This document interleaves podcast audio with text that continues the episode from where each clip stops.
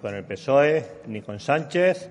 Eh, Sánchez es el PSOE, el PSOE es eh, Sánchez. No habrá, después de las próximas elecciones generales, acuerdos con, ni con Sánchez ni con el ni con el PSOE. Era la crónica de un no pacto anunciado, pero por lo que sea, José Manuel Villegas, secretario general de Ciudadanos, quería confirmarlo. La formación naranja no pactará ni con Sánchez ni con el PSOE. ¡Qué alegría! ¡Qué bien! ¡Qué bien! Muchas gracias por la noticia. Mientras el Comité Ejecutivo de Ciudadanos tomaba la decisión, el Partido Popular reunía a su junta directiva de cara al próximo 28 de abril.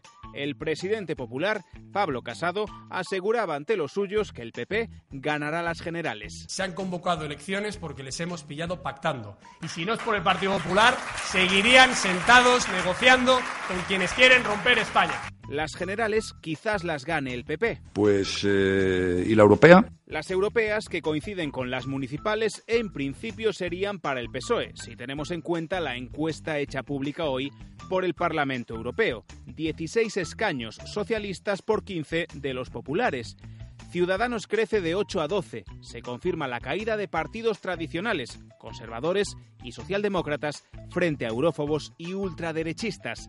Los liberales, dice la Unión Europea, son los que pueden formar mayorías para evitarlo, pero Ciudadanos ya se ha quitado la careta. Cuanto más votos tenga Albert Rivera el 28 de abril, más seguro es que Sánchez no va a estar en el poder. Y siguiendo este sencillo razonamiento, cuantos menos votos consiga, más pactará, como en Andalucía, con PP y Vox. ¿Qué tal? Es lunes 18 de febrero en La Voz de Galicia. Saludos de Yago García. Nuestro podcast ya se ha convertido sin remedio en un diario de campaña. Sánchez agota la legislatura sin cumplir su promesa, entre otras, de exhumar los restos del dictador Franco. Y en este tiempo de descuento que le queda, según el BNG, es cuando debería aprovecharse también para devolvernos a los gallegos no solo una propiedad, sino también un símbolo. Tan importante como exhumar os restos de Franco, exhumar o franquismo que sigue presente en moitos vestixios e o símbolo máis potente é ese Pazo de Meirás. Sí, el Pazo de Sada se suma a la precampaña. La Diputación de A Coruña y la Junta estuvieron de acuerdo en la devolución de este bien de interés cultural, pero de momento la familia Franco lo sigue disfrutando. Entre eso y que en sus manos siguen dos estatuas del mestre Mateo que les reclamaba el Concello de Santiago, parece mentira que de la transición hayan pasado cuatro décadas. Quien también sigue igual es Eduardo Zaplana. Formaba parte de aquel Dream Team de ministros de Aznar, junto con otros fenómenos de la gestión pública responsable como Jaume Matas o Rodrigo Rato. Aunque encarcelado como sus compañeros, disfruta de un permiso dado su delicado estado de salud que está aprovechando, sumándose a la tónica general para hacer campaña, la suya propia. Jamás, jamás participé en una adjudicación ilegal, jamás participé en ningún acto eh, contrario a la legalidad. El también expresidente valenciano dice que nada, que lo de los 10 millones y medio en sobornos que tenía escondidos en Uruguay y Panamá es más legal que la declaración de Hacienda de Cristiano Ronaldo. Con Zaplana, la UCO de la Guardia Civil cometió el típico error de ligar toda esa pasta que tenía evadida con comisiones de eólicas renovables y privatización de las ITVs. Un fallo intolerable. El Partido Popular sí que tiene que tener credibilidad para hablar de corrupción, porque es nuestra seña de identidad. El buen uso de los recursos públicos es lo mínimo que debe exigirse a un dirigente político.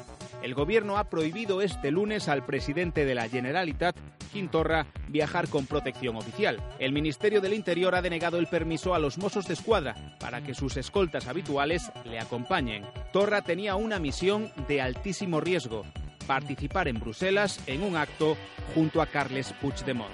Y a tomar por culo. En Galicia, en Marea, se plantea ahora elaborar una candidatura conjunta de cara a las elecciones generales, aunque el sábado Podemos Galicia, ANOVA y Esquerda Unida daban por hecho una coalición tripartita, de la que se desmarcaba en Marea, hoy su portavoz Luis Villares admite que dos listas diferentes serían un suicidio político. Interesante. Se abre ahora un periodo de negociaciones con la dificultad de conjugar, por una parte, primarias en el partido con candidatos del sector crítico y a la vez un modelo de coalición de fuerzas que la dirección rechaza.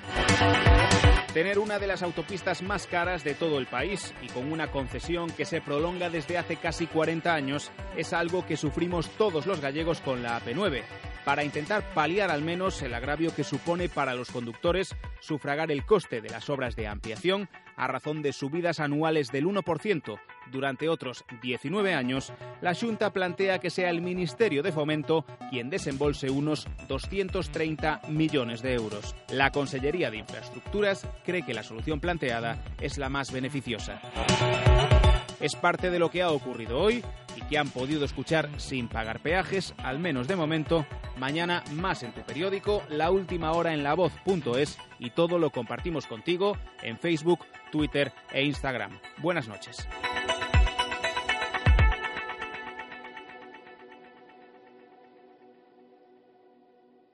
Sánchez es el PSOE, el PSOE es eh, Sánchez.